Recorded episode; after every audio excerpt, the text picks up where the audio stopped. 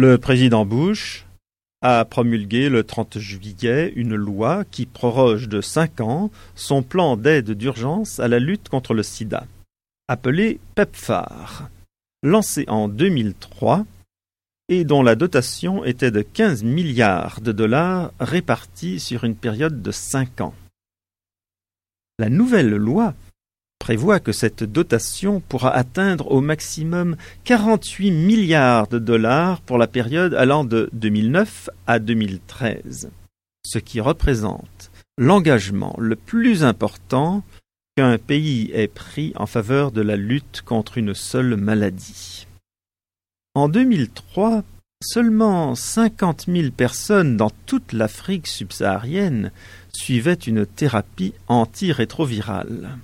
À l'heure actuelle, le PEPFAR finance l'administration de médicaments antirétroviraux à près de 1 700 000 Africains.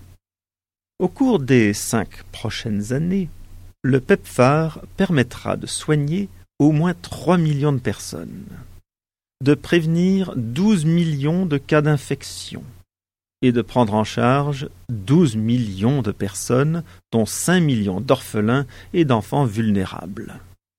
La loi permettra aussi de donner une plus grande ampleur au système de santé, grâce à la formation d'au moins 140 000 agents sanitaires en matière de prévention du sida et de soins aux personnes touchées.